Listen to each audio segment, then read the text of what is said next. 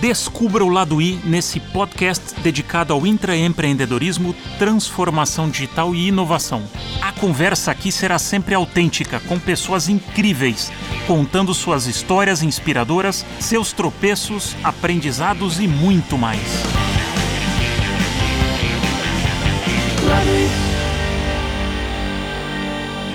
Bem-vindo, bem-vinda a mais um episódio de O Lado I. Minha convidada nesse episódio é uma empreendedora inquieta por natureza.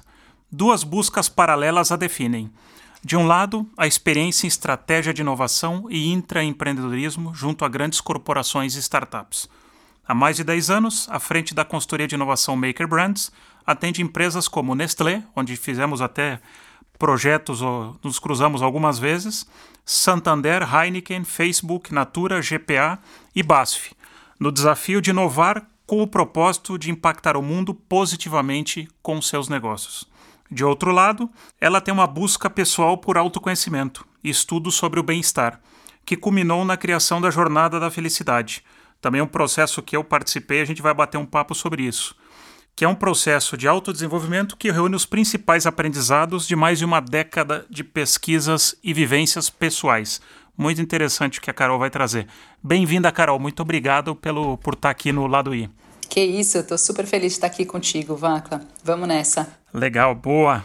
Carol, vamos começar um pouco. Você é uma pessoa inquieta e você tem um lado talvez um pouco diferente dos outros episódios que você nunca foi intraempreendedora, você sempre foi uma empreendedora.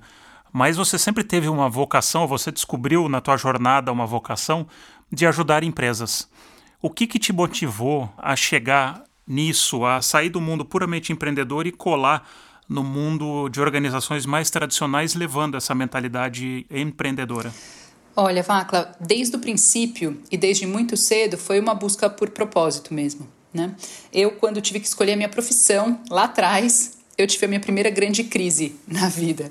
Eu tive aquela crise de, de perda dos sentidos. Né? A antroposofia geralmente diz que a gente precisa chegar no nosso sexto ou sétimo setênio para ter essa crise, e comigo ela aconteceu muito cedo na vida. Né? E o que aconteceu? Na verdade, quando eu tinha que escolher a minha profissão, é, eu comecei a parar e pensar e falar: caramba, primeiro eu tinha dúvida do que seguir. Mas mais do que isso, eu olhava para o que é, o que é a profissão, né? Essa coisa da gente colocar o nosso fazer uh, cotidianamente, muitas horas por dia, e no fundo eu sempre me perguntei a serviço do quê? A serviço do quê? E o que mais me aparecia como resposta era serviço de realizações que alimentavam para dizer bem a verdade, o ego e também essa questão muito de gerar lucro, né? Todo o propósito das empresas, a gente nem falava tanto de propósito naquela época, era assim: o objetivo das empresas é gerar lucro para os acionistas. Aquilo me incomodava, me incomodava muito, porque como jovem, é, olhando para a sociedade, eu já percebia que tinha tanta coisa para ser resolvida. Mas aquilo naquela época não era consciente, né? Então me veio como uma grande crise mesmo, foi uma depressão. Eu tive depressão aos 20 e poucos anos, na hora que eu tive que escolher né, o que fazer da vida, porque eu não via sentido. Foi uma crise de sentido. E aos poucos, porque eu nunca consegui ficar muito parada, né? Então eu falava, ou eu fico nesse lugar, ou eu vou entender as coisas e vou para o mundo e me abro e vamos, vamos construir sentido. Se não tem sentido, vamos construir sentido. Eu, eu me lembro muito de conversar com os meus pais e dizer para eles que eles tinham um sentido, a geração deles tinha um sentido, né? Eles queriam mudar o sistema ao qual a gente vivia, sabe? Eram, eles tinham algumas questões existenciais, né? E eu falava que a minha geração não tinha. A minha geração era uma geração do consumo, uma geração hedonista e que aquilo me incomodava. E aí, ah, muito nessa inquietação, desde o princípio, eu acabei eh, me deparando com o movimento da sustentabilidade. E aquilo me encantou de alguma forma.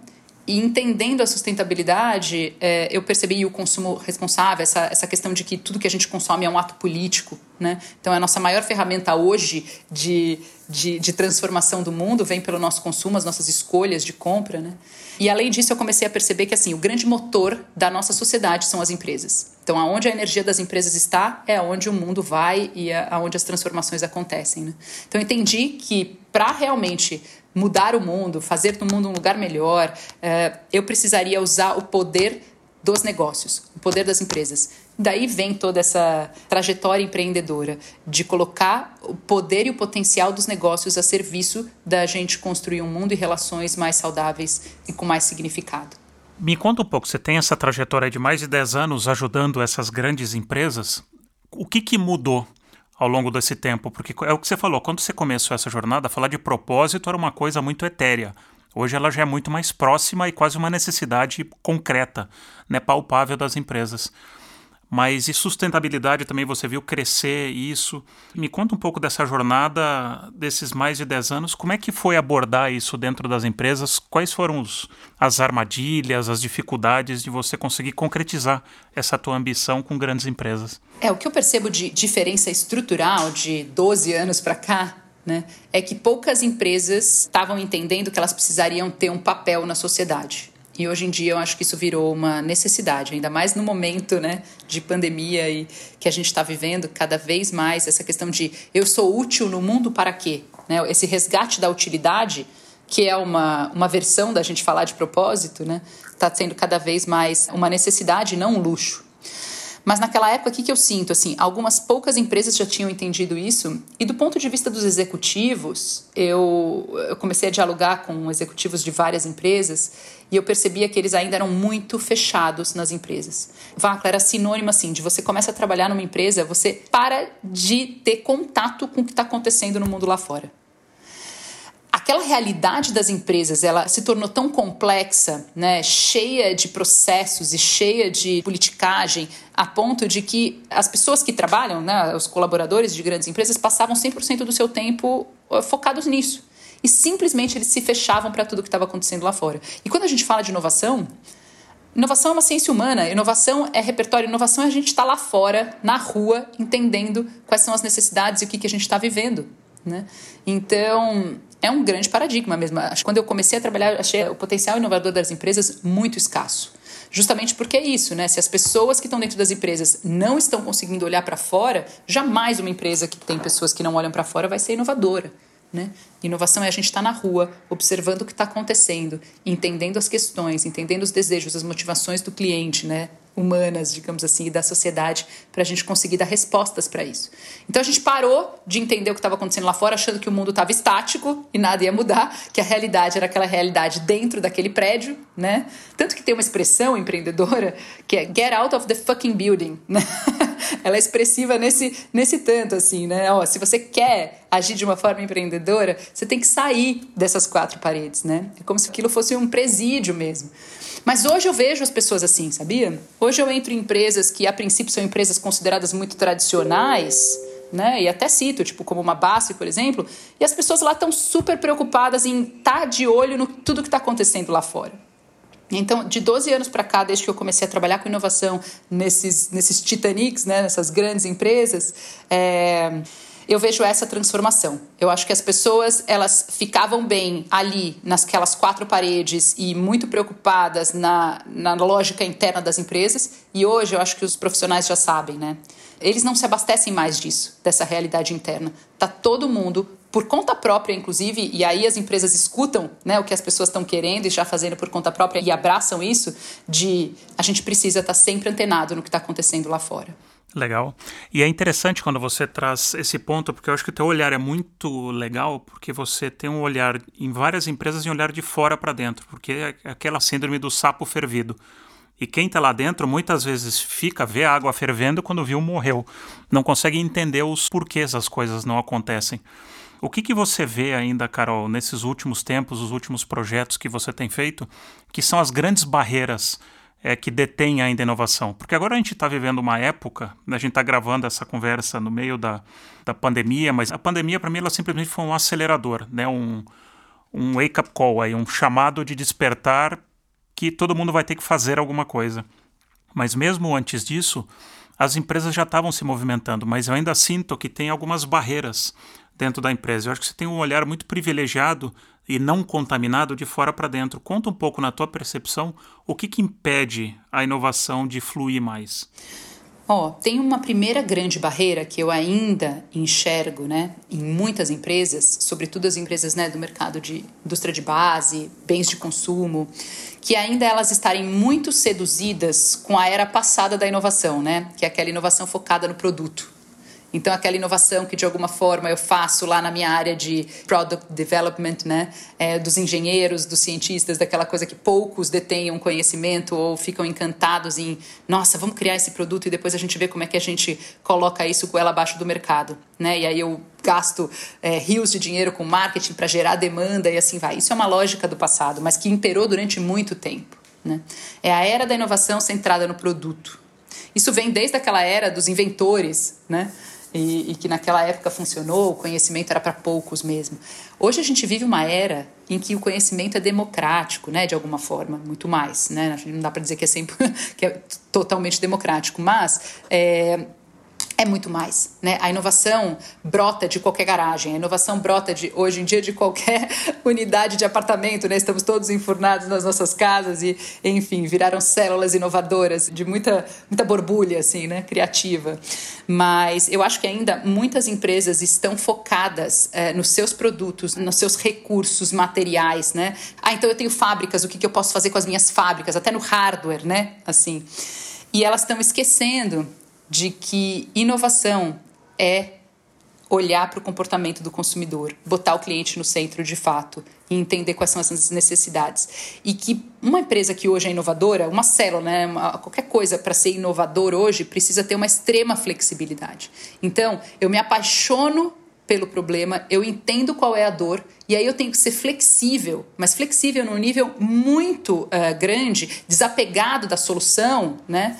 A ponto de eu poder entregar coisas muito diversas e muito diferentes. Então, por exemplo, né, tem aquele exemplo clássico que a gente fala assim: se a necessidade de um cliente é pregar um quadro na parede, a gente tem uma furadeira, a gente tem uma colinha, né, daquela que você não precisa furar a parede, você consegue pendurar o quadro com a colinha, e você tem um serviço, que é alguém que vai lá e te fura quando você nem está em casa e tal. Se a gente pensar nesses três produtos, são três empresas diferentes que vêm na nossa cabeça, né? Hoje em dia, quem faz a furadeira, a gente já pensou aqui numa empresa. Quem faz a colinha é outra empresa. E quem oferece o serviço é uma outra empresa.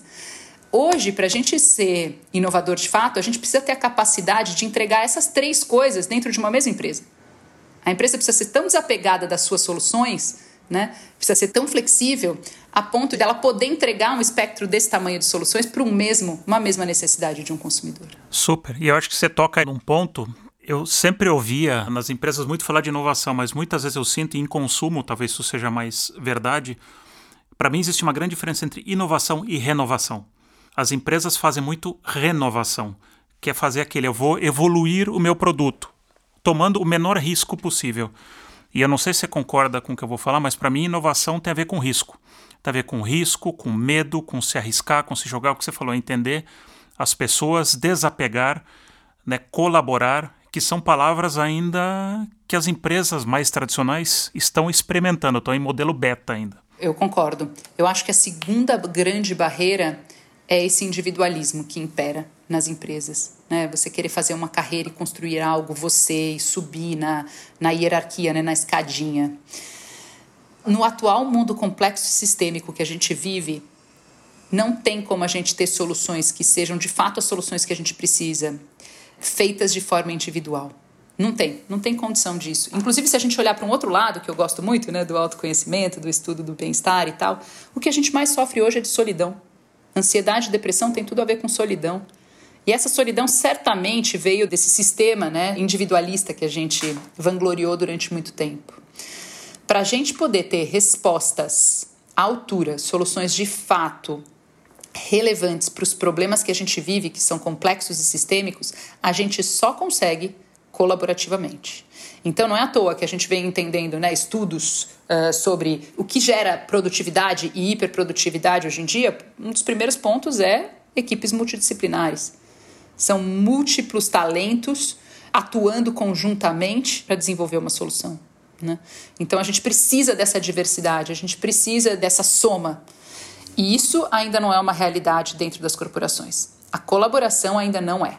Né? A gente tem algumas áreas, algumas empresas e, de alguma forma, é, conseguindo uma cultura mais colaborativa, mas, em geral, ainda impera o individualismo e essa subida da escadinha hierárquica, né? Que toma muito da nossa energia, né? A gente fala muito de vamos focar no resultado, Vamos focar em a gente trabalhar para aquilo que a gente acredita, né? Para a gente chegar num resultado. Não tem nada mais que cause mais satisfação no ser humano do que olhar para o resultado daquilo que a gente fez. Só que a gente está focado nas nossas carreiras em subir, em conquistar, em ser promovido. Isso não é resultado. Tanto que quando a gente chega lá não nos abastece. Né? As pesquisas sobre bem-estar e felicidade falam disso. Quanto mais a gente é, persegue o sucesso, mais a gente se afasta da felicidade. Quanto mais a gente persegue chegar em resultados que tenham impacto no mundo, no todo, na vida das pessoas, mais a gente tem bem-estar, né? Mesmo que não tenha nenhum dinheiro envolvido naquilo. E me conta, você consegue trazer algum ou outro exemplo? Porque esse tema de colaboração é interessante. Eu, como intraempreendedor que fui por muitos anos, é muito mais fácil de falar do que de fazer. E as pessoas tendem a se proteger ou a ficar nos silos. Você tem algum bom exemplo que você facilitou de alguma empresa onde você conseguiu quebrar e fazer as pessoas de verdade colaborarem? Ó, oh, a gente tem como princípio na Maker a forma que a gente atua sempre foi colaborativa. Você participou já de processos com a gente, né? Então o que, que acontece, tá? No começo era até difícil, porque a gente era contratado por uma área e de repente a gente recebia para engajar uma área, mas a gente entregava o engajamento de todas as áreas, né? De muitas áreas, e sempre foi assim. Então, por exemplo, foi assim quando a gente ajudou o Santander, o Banco Santander, a criar o seu posicionamento, o seu plano de ação em diversidade.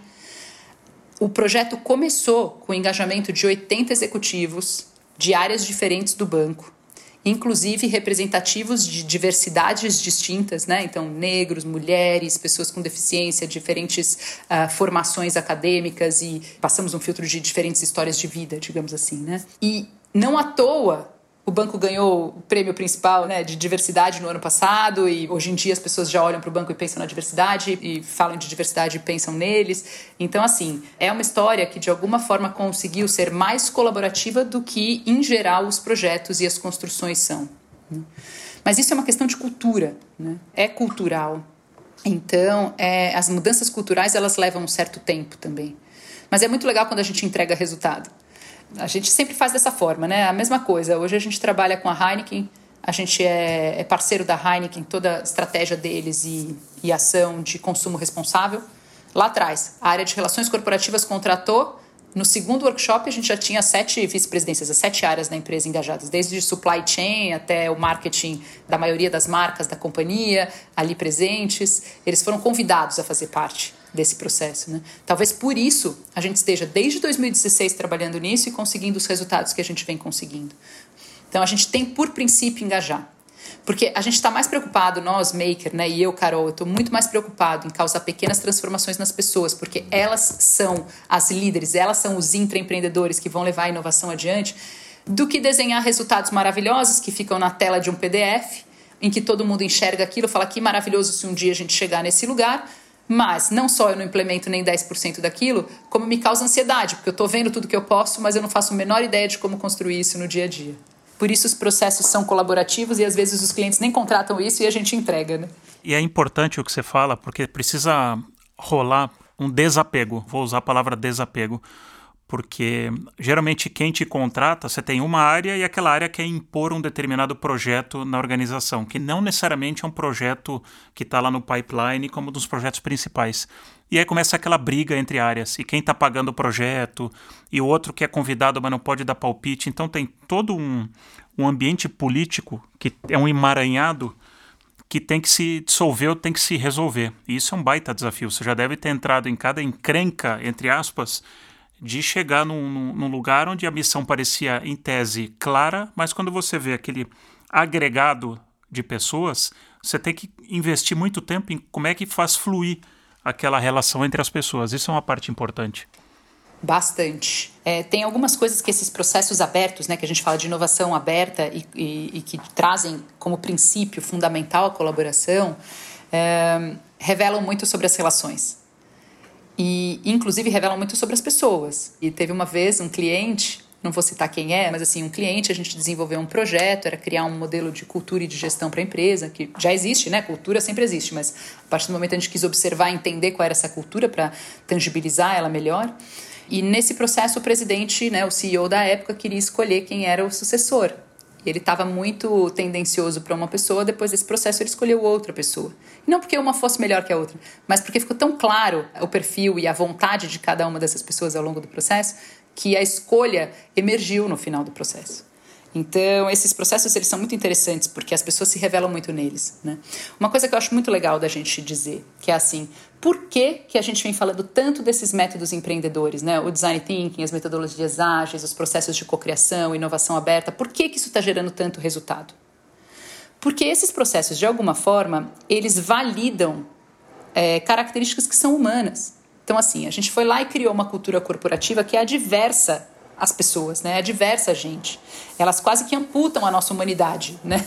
Então a gente vai para lá, a gente não pode ser criativo e o ser humano é criativo. A gente vai para lá, o ser humano precisa se relacionar, o ser humano não gosta de entrar em conflito, muito pelo contrário, o ser humano precisa de vínculo para viver.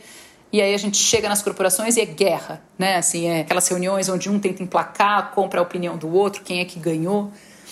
E aí, na hora que a gente vai ver esses métodos e esse jeito de trabalhar, é um jeito em que todo mundo está lá, todo mundo consegue se colocar, ao mesmo tempo emerge um resultado que é fruto de todas as ideias que foram colocadas na mesa, sem a gente precisar entrar em conflito. As pessoas, inclusive, saem desses processos ganhando aprendizado. Porque quando você entra num diálogo, numa discussão, e você quer ganhar aquela discussão, vamos supor que o outro sai com a sua ideia, e aí você sente que você ganhou aquela discussão, mas quem ganhou, na verdade? Porque você saiu com a sua mesma ideia, aquela outra pessoa pelo menos saiu ganhando algum aprendizado novo. Você não se deslocou em nada, né? Você emplacou a sua ideia no outro. Esses processos, além de você se sentir ouvido, você ainda se sente surpreso com o resultado, porque ele te contempla e você ainda saiu com um aprendizado dali, né? Então, é importante a gente pensar nesse lugar, porque senão a gente fica olhando para a metodologia, a gente fica achando que essas técnicas é que são importantes, e no fundo o que está por trás disso? O que está por trás disso é validar as potencialidades humanas e criar uma cultura, eu, costumo chamar de cultura de paz nas empresas, né? São estruturas né, e processos que validam as potências do homem. Com certeza. Ah, e o que você está falando, eu concordo 100%. Quando a gente fala de metodologias ágeis, e eu acho que você citou um ponto muito importante. Às vezes as pessoas se apegam muito na metodologia e querem entender o, do A a Z a metodologia sem entender o que está por trás. E as metodologias ágeis, o que está por trás é você remover a hierarquia.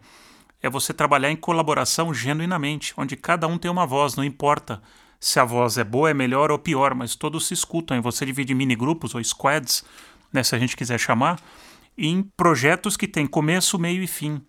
Então você dá os sprints, os tiros, e você tem entregas e você vai construindo. Como você citou uma frase do mundo empreendedor, uma que eu gosto muito, é que o feito é melhor que o perfeito.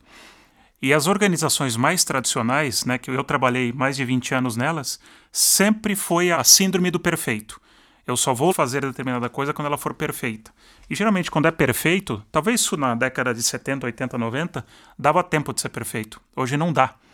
Porque hoje, se você espera ser perfeito, quando você lançar, já está tarde. Então, também tem um ponto dessas metodologias e tem um ponto também das empresas estarem buscando diferentes modelos de inovação. Então, o que você citou, tem o Open Innovation, tem empresas fazendo aquisição de startups, tem. Eu não sei se tem, eu queria ouvir até a tua opinião, se tem um caminho melhor, pior, quais são os prós e contras desses diferentes modelos, porque é muito comum também uma empresa compra uma startup, mas ela quer aculturar essa startup em vez de buscar e trazer o melhor dessa startup, que é a agilidade. Ou mesmo em Open Innovation, acho que tem prós e contras e ninguém ainda, na minha opinião pelo menos, conseguiu achar o molde. Não sei se tem molde porque o mundo está muito dinâmico, mas queria te ouvir um pouco com relação a isso, de como acessar esse mundo empreendedor. Sim, isso que você estava falando no começo, né, de que a gente é melhor o imperfeito agora do que o perfeito depois, eu acho que isso é um exercício de humildade e de inteligência é, gigantescos. Porque assim, se eu estou criando um produto para alguém que está lá fora, como é que eu posso achar que eu aqui nas minhas quatro paredes sou a melhor pessoa para lapidar esse produto? Então essa questão da gente criar rápido uma mínima versão viável né, de um produto ou de um serviço e colocar, jogar ela para interação com quem de fato tem a necessidade né, de usá-la para quem de fato ela vai beneficiar, é maravilhoso, né? Porque aí na interação com essas pessoas que são os clientes, eu começo a lapidar e criar melhores versões desse meu produto, inclusive já comercializando. Então, esse lugar onde a gente joga uma menor versão viável é inteligente demais, né? Porque eu vou lapidando na interação com o usuário. Isso é muito legal. Mas isso é um aprendizado gigantesco e você tem um risco de exposição, né? E você tem muito trabalho, porque você precisa ficar observando ali em tempo integral o que está acontecendo e criando versões e versões e versões e versões. A gente não vem desse lugar, a gente vem de um lugar onde eu tenho uma grande ideia e aí essa minha grande ideia eu vou provar para o mundo que essa minha grande ideia é maravilhosa. Né? É uma mente que não está focada no aprendizado, está focada em querer ser reconhecido. Né? Então isso é muito legal, assim, a mentalidade que a gente precisa hoje em dia se a gente for escolher quem a gente quer para nossa equipe, eu faço isso pelo menos, eu gosto de pessoas que são muito, muito, muito interessadas em aprender e que gostam de aprender constantemente. Né? Eu brinco que são quase viciados em, em aprendizagem, porque essa mentalidade é muito boa, né? Tende a ser uma mentalidade que está mais flexível, que não está presa em uma única sabedoria ou um único tipo de conhecimento, então quer emplacar aquilo a qualquer custo. Muito pelo contrário, é uma mente que está solta, é uma mente que está aí captando o que está acontecendo e que está em constante aprendizagem. Né? E quando a gente tem a mente de quem aprende, não é a mente de quem sabe tudo, eu sei fazer boas perguntas, eu não tenho vergonha, eu não tenho medo, eu inclusive sou aquela pessoa que pergunta, pergunta e a inovação nasce de grandes perguntas nasce de grandes perguntas, né? Então, sim, eu consigo hoje identificar uma mentalidade intraempreendedora, uma mentalidade inovadora, né? Eu acho que tem várias características aí. Mas a sua segunda, o segundo ponto, né, que é desse test and learn desses novos modelos, o open innovation e tudo mais, né? Então, assim, eu acho também que tem uma questão que a coisa fica na moda e as empresas lançam mão. Só que elas pegam aquilo e elas rodam aquilo numa velha cultura né? Então lembra, eu acho que teve uma grande discussão, por exemplo, ah, então o consumidor vai lá e cria os sabores de produtos para gente, mas eu entendo isso como uma ferramenta de marketing. Ou seja, eu não estou de fato trazendo esse consumidor para ser meu sócio, para ter equity comigo, para ganhar e fazer negócio, porque no fundo isso é uma mentalidade empreendedora. É isso que esse consumidor tem. Ele tem essa potência de te ajudar a fazer o negócio acontecer. Mas na verdade não, né? Peraí, peraí, ser meu sócio não. Então é, eu só vou comunicar que a gente fez isso e que trocentas pessoas me vieram, aí vira uma ação de marketing, né? Aí a gente começa a criar ferramentas de marketing que nem existem. Lembra? O storytelling é uma ferramenta de marketing. Oi! né? Então, eu sou da era, Vaca, assim, da comunicação brutalmente autêntica, né? Do test and learn verdadeiro. Mas isso é, é, é um aprendizado né? Eu acho que a gente precisa desapegar de muitas coisas, muitas coisas mesmo, e sobretudo desse vício que a gente tem do perfeccionismo, porque é um vício, né? Não tem nada mais perigoso Sim. do que a gente querer ser perfeito. Eu acho que isso deu origem à maior parte das nossas doenças contemporâneas, inclusive mentais, né? O oposto do vício do perfeccionismo é a mentalidade que aprende. Esse é o oposto. Se a gente tem que perseguir alguma coisa, é o growth mindset, sabe? Esse mindset que quer aprender o tempo todo interessante o que você fala, porque o, esse mindset de aprender, e quando você se coloca em, em aprendizado, você se coloca em vulnerabilidade. Você se coloca num espaço que é desconfortável. Porque isso que você falou do perfeccionismo, ele é muito cobrado dentro da empresa, né? Então você tem KPIs, né, ou métricas para absolutamente tudo. Então você tem que seguir aquela cartilha para conseguir fazer as coisas. E quando a gente está falando de uma jornada mais solta, ela implica em medo, em insegurança, em desconforto, em mais perguntas que respostas. Como é que você vê isso dentro das empresas? Porque é um mindset muito diferente. Eu até gosto de dizer que o intraempreendedor, gosto não, é um fato, o intraempreendedor ele não é um cargo, ele é uma mentalidade.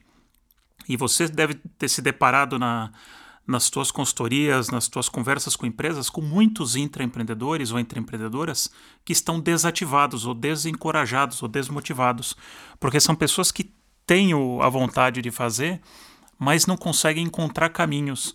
Então você consegue dar algumas dicas ou nossa, o que, que as empresas poderiam fazer para ativar essa galera? Onde que estão alguns gatilhos, na tua opinião, que deveriam ou poderiam ser feitos para que essa turma de intraempreendedorismo pudesse crescer? Bom, eu acho que tem sim essa questão. O que você está falando é algo muito importante, né? Eu acho que a gente sempre tem que trabalhar nesses dois pilares, que é a gente fomentar mentes né, inovadoras nos indivíduos, então é trabalhar no nível do indivíduo, mas a gente precisa trabalhar no nível da estrutura das empresas, porque não adianta ter indivíduos super empreendedores e aí a estrutura da empresa e a cultura da empresa, regras, metas, tudo, né, ser adverso a isso. Porque aí a, a gente fica trabalhando a resiliência da pessoa e ele está lá naquele moedor de carne, né? Então não adianta mesmo. Então tem que trabalhar esses dois pontos. Mas olha, criatividade, o ambiente ser propício para que você possa trazer a sua criatividade à tona, e isso esbarra na questão do erro muito forte, então uma cultura do erro é extremamente importante e relevante. Então, assim, a gente precisa romper com a cultura do medo. A cultura do comando-controle é uma cultura regida pelo medo. Então, se tem alguma coisa hoje que para mim é o grande vilão e a gente já tem uma solução para isso, que é a cultura da confiança, a gente já vem há um tempo falando sobre cultura de confiança, se tem alguma coisa que a gente precisa fazer cair nas empresas é a cultura do medo. E esse medo, ele é o medo do outro, é o medo do não saber, ele é o medo do errar, sobretudo o medo do errar. Né? Então a gente já tem técnica hoje em dia para a gente fazer o, o errar barato e rápido. E a gente já tem resultados de décadas, a gente tem resultados de empresas, de faturamento, de o quanto se você erra rápido e barato, bastante, né? O Google tá aí para falar isso pra gente, o Dr. Astro Teller e tudo que ele já fez por. Então assim, a gente já sabe que a gente chega mais longe desse jeito do que fazendo uma inovação que leva seis anos para quatro, seis anos para chegar no mercado, a quatro paredes, com engenheiros, com, entendeu? Então a gente já tem tudo aí ao nosso dispor. A única questão é que às vezes a gente não acessou ainda. Tem gente que ainda não sabe. Ó, te digo isso. Tem gente que está sentado como líder de inovação em empresa que não tem essas referências que a gente está falando aqui nesse podcast. E isso é uma coisa que para mim chega a ser inadmissível na era do conhecimento que a gente vive, né? Como é que a gente ainda tem líderes sentados em cadeiras de inovação que tem tão pouco repertório sobre inovação? Então, isso eu acho que é uma grande barreira. A primeira grande barreira é o nosso conhecimento. É a gente estar tá com um monte de coisa aí, a gente se negar a enxergar as coisas, porque eu quero ficar ali no meu quentinho, no calor do meu, do meu cargo e do, né, e do meu bônus. Isso é muito complicado. Mas o segundo ponto é que mudar comportamento e mudar. A gente criou, a cultura da empresa fica às vezes muito mais potente que a gente mesmo. Né? A gente cria uma entidade chamada empresa. Então, assim, parece que não, ah, a gente às vezes fala as empresas são conjuntos de pessoas. São, mas a partir do momento que a gente criou uma cultura empresarial e aquilo está funcionando, difícil a gente mudar aquilo.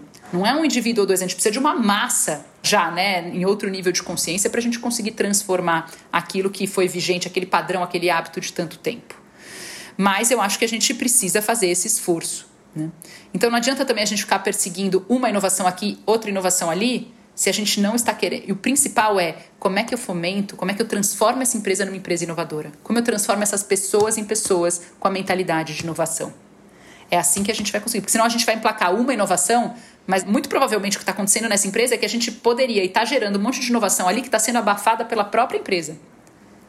Então não adianta perseguir uma ou outra inovação. A gente tem que perseguir ser um corpo inovador. Até porque as mudanças nunca mais vão acontecer devagar, aliás, cada vez mais rápidas e nesse nível estrutural que a gente está vivendo, né? A gente vai ser surpreendido, talvez não como uma pandemia, né? Mas a gente vai ser surpreendido nesse lugar, nessa profundidade, muito mais vezes. E aí não adianta. Não adianta a gente achar que a gente descobriu uma formulinha. Né? A gente precisa trabalhar esse software, que é o software das pessoas. Até porque a fórmula para o verão passado talvez não funcione no próximo. Agora vamos mergulhar um pouco na tua outra paixão, e eu gostaria até de dar um depoimento, porque eu fiz parte da jornada da felicidade. Para mim, pessoalmente, foi bastante transformador. E eu queria falar até do ponto de vista masculino, porque eu acho que quando a gente fala entre o homem, ele tem muito mais dificuldade de estar vulnerável ou de parecer vulnerável. E a jornada é um grande convite para você olhar para você mesmo e conseguir declarar: não sei, eu preciso perguntar, eu preciso me conectar, eu preciso pedir ajuda. Foi um processo que a Carol vem desenvolvendo que fez muita diferença do jeito que eu olho para o mundo, olho para as pessoas. E eu queria, Carol, vamos explorar um pouco esse teu lado que você tem construindo. Da onde que saiu essa inquietação de fazer esse autoconhecimento e de buscar esse caminho da felicidade? É, trabalhando com inovação tanto tempo, né, eu comecei a perceber que era exatamente isso que a gente estava conversando agora há pouco, de o que transforma mesmo são as pessoas. Não tem como transformar sem ser transformando pelas pessoas, né? Então, querendo trabalhar com transformação organizacional, eu descobri que eu precisava entender como transformar as pessoas e botar as pessoas né, nesse barco do eu quero estar constantemente num processo de lapidação de mim mesmo em busca da minha melhor versão e essa minha melhor versão ela é coerente com o momento de mundo e os desafios do mundo que eu vivo. Então, eu me apaixonei, eu tive que entender essa unidade que é o indivíduo. E tem gente que vai para outras coisas, né? Por exemplo, tem muita gente que trabalha com inovação, que é uma ciência humana, e, e vai para antropologia do consumo e que vai estudar o ser humano de alguma forma, né? Vai para sociologia. Eu fui para a raiz da história, eu fui para psicanálise, eu, eu fui para psicologia profunda, né? Mas ó, foi interessante também, porque o meu flerte com a psicanálise nasce de uma busca de inovação, né? Eu estava em pesquisas de inovação e um belo dia eu encontrei uma matéria que dizia que a aula mais popular do campus de Harvard era uma aula sobre felicidade, era uma aula sobre psicologia positiva. E aí eu olhei para aquilo e falei: Oi, Harvard, psicologia positiva? Deixa eu entender o que está acontecendo, né? E li aquela matéria e nunca mais parei de ler sobre o assunto. E esse assunto é psicologia positiva, são 10 anos também já. Começou em 2010, 10 anos de estudo nisso. E no fundo, o que acontece é assim: quando eu comecei a trabalhar com as empresas e fez todo sentido entender o ser humano, eu percebi assim: as pessoas estavam muito tristes, na verdade. As pessoas não estavam bem dentro das empresas. Eu chegava nas empresas de verdade, assim, parecia que aquele corpo estava morto, Vacla. As pessoas estavam assim, fazendo no automático. Elas faziam coisas sem acreditar e às vezes elas compravam brigas. Eram retóricas agressivas, numa defesa de mercado. E que eu falava assim: mas espera, mas você acredita nisso mesmo? Na hora que elas eram questionadas se elas acreditavam naquilo, elas quase engasgavam, né? Os olhos não brilhavam. Eu me lembro, tá? Não vou citar nomes também assim, de estar num workshop com líderes de unidades de negócio de uma grande empresa. E aí é, eu cheguei a perguntar, eram várias líderes de unidades de negócio, elas eram mulheres nesse exemplo. E aí eu perguntei assim: é, há 10 anos, quantos produtos dessa empresa você consumia? E agora? Quantos produtos dessa empresa você consome? Tinha caído, sem brincadeira, tinha caído em 70%. Então por que, que a gente está defendendo uma coisa que nem a gente acredita? Concorda? Na hora que elas se deram conta daquilo, elas falaram: Nossa Senhora, eu não preciso fazer pesquisa de mercado para entender que a gente está no caminho errado. então eu fui entender por que, que o ser humano é tão incoerente. E aí tem uma coisa que eu não. não é, virou a minha causa, vaca, que é assim: a gente se manifesta muito por dor e muito pouco por amor. Eu lá atrás me deparei com uma pesquisa de mercado que diz que quando a gente gosta de um produto ou um serviço, a gente impacta seis pessoas. Quando a gente não gosta, a gente impacta 18. Eu falei, cara, isso é cultural, isso é cultural mesmo. Vem de uma cultura de sobrevivência, depois de uma cultura de guerra. A gente está começando a falar de cultura de paz hoje em dia. Então, assim, a gente tá. A gente se movimenta três vezes mais na vida. Nós, né? A gente acorda e a gente se movimenta três vezes mais por aquilo que a gente não gosta, pelo defeito, pela falta, pelo negativo. É claro que a gente chegou onde a gente está. Sabe onde a gente está? 70% da população economicamente ativa do Brasil sofre de estresse clínico hoje. Nós somos o quinto do mundo em depressão e o primeiro em ansiedade. Os males do século são o estresse, a depressão e a ansiedade. Nós estamos doentes. O burnout vai ser reconhecido agora, no começo do ano que vem, já é, né? Mas vai estar, tá, enfim, oficialmente reconhecido como a principal doença do século relacionada ao trabalho. O que, que é? O que, que é o burnout?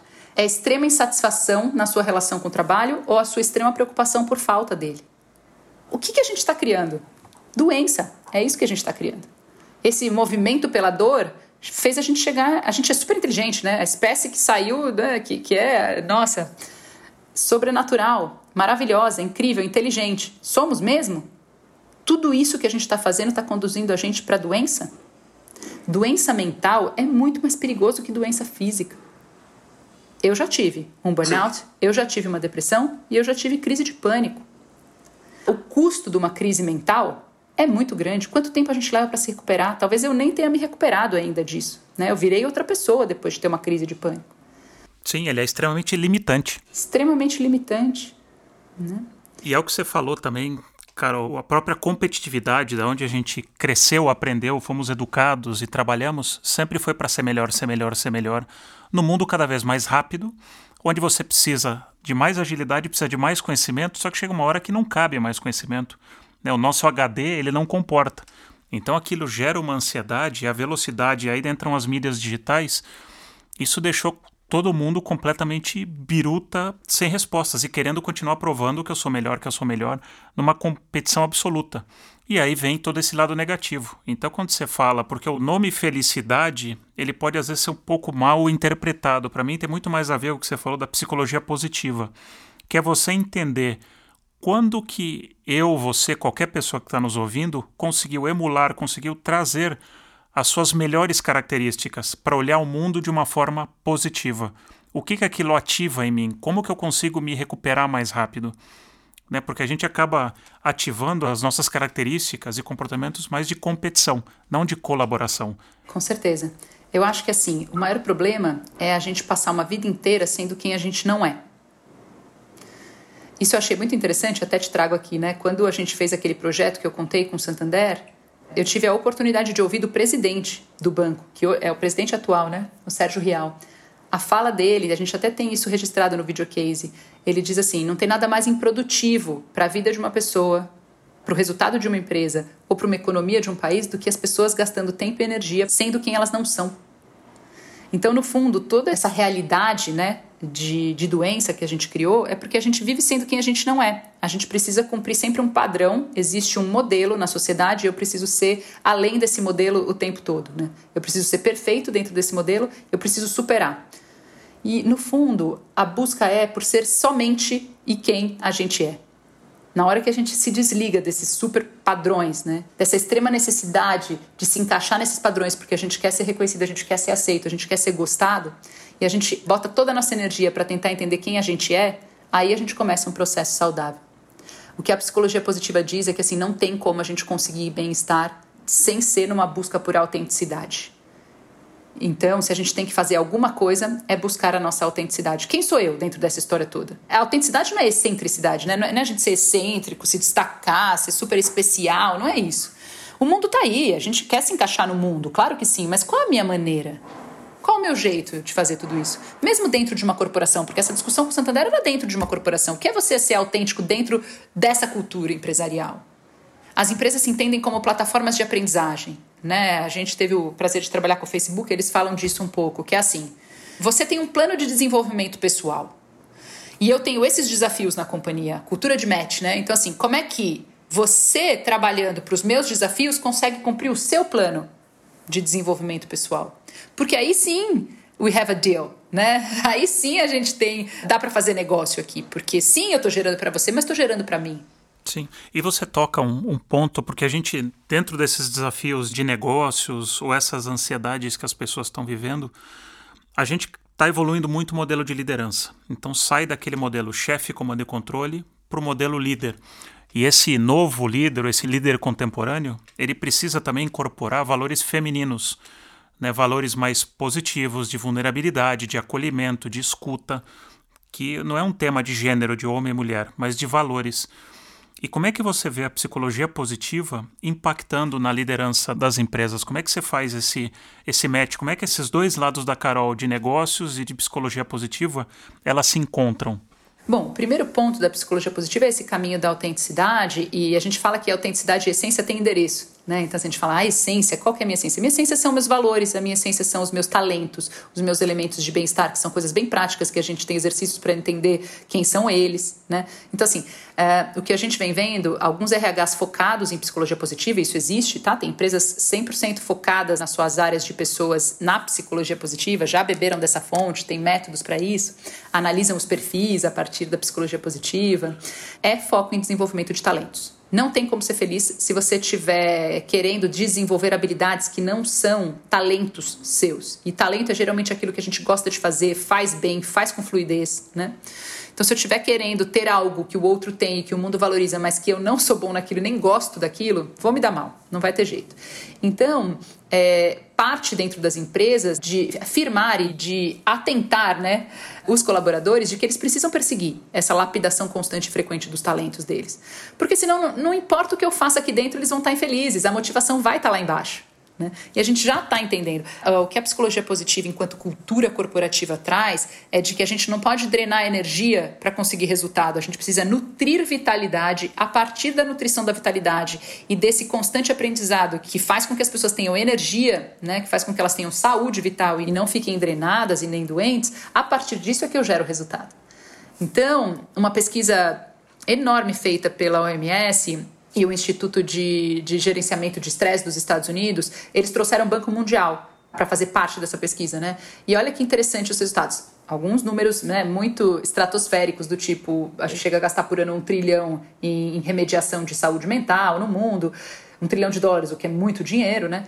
Mas eles perceberam que a cada um dólar investido em saúde mental, volta quatro dólares para a economia. A felicidade tem ROI positivo. a felicidade tem retorno sobre investimento positivo e rápido, né? Então é isso, assim, a gente está achando que a gente está no ápice da nossa produtividade. Então eu vou lá, dreno, dreno, dreno energia, troco a pessoa, dreno, dreno, dreno energia, troco a pessoa. Se a gente começar a entender que eu nutro, a gente vai chegar em outros patamares de produtividade inclusive de lucro né, e de geração de valor para a sociedade. E eu acho que nesse momento que a gente está vivendo, que vai ser uma crise, talvez a maior crise econômica que a gente vai enfrentar, né, para essa reconstrução econômica, a gente precisa fundamentar ela numa cultura de vitalidade.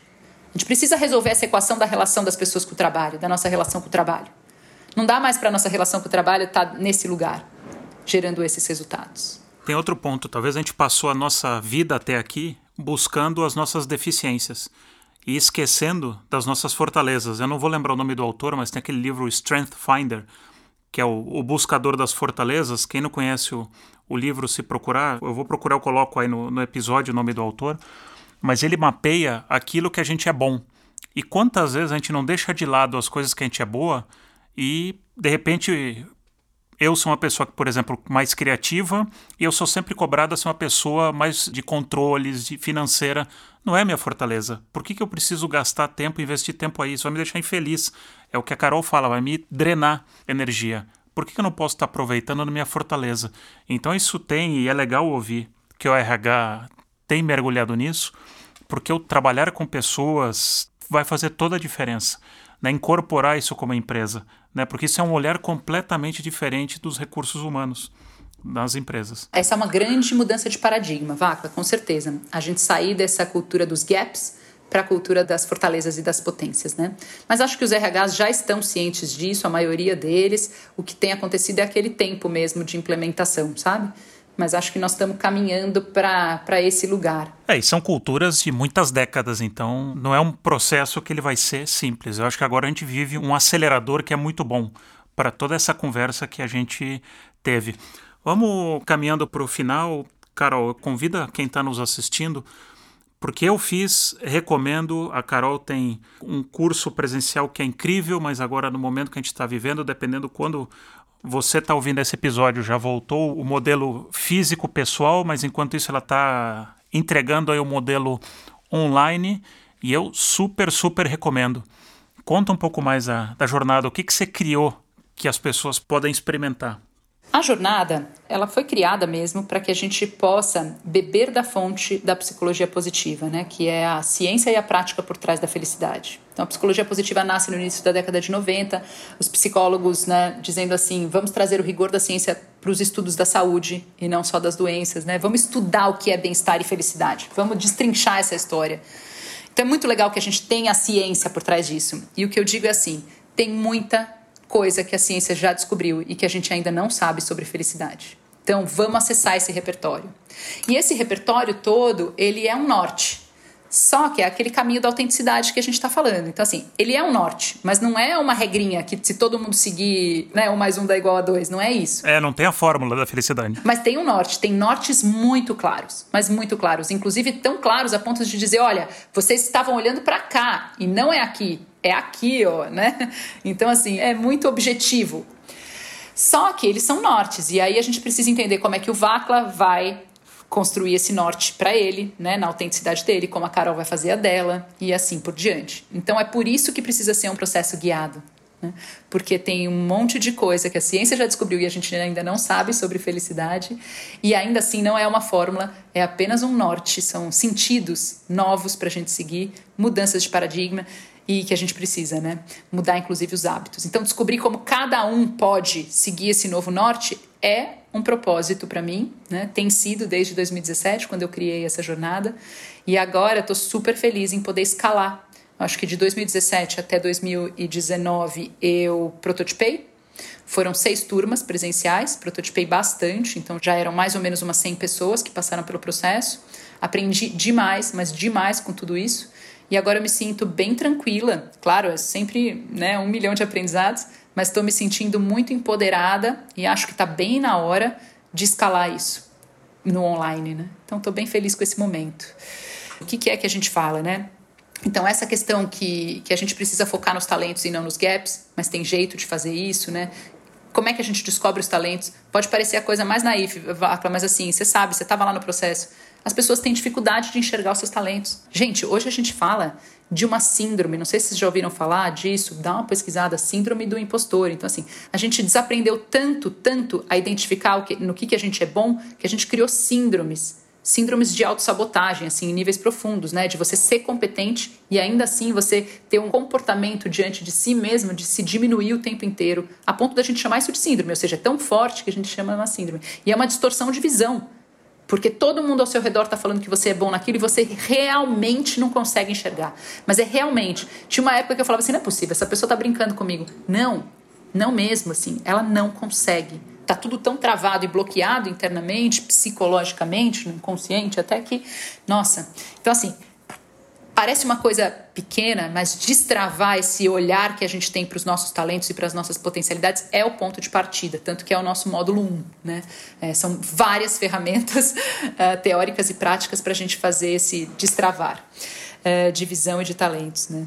A gente um, olha para várias outras questões, como o flow. O flow é uma das partes principais da teoria da psicologia positiva, né? e só dá para a gente entrar em flow a partir dos nossos talentos, forças e virtudes. A gente fala muito de emoções positivas, algumas pesquisas recentes, que essa é a minha linha de estudo do momento, né, da Bárbara Fredrickson, da Universidade da Carolina do Norte, ela faz estudos muito fortes. Ela está dizendo o seguinte: o nosso maior combustível são emoções positivas. Assim, a gente precisa começar a entender que assim como a gente precisa cuidar da alimentação e assim como a gente precisa cuidar uh, do nosso corpo, né, atividade física, para não ficar doente, a gente também precisa cuidar das emoções positivas e que eu brinco, né, que as emoções positivas é o novo petróleo. quem tem essa habilidade, né, quem já desenvolveu essa habilidade, são as mentes de sucesso de hoje e do futuro.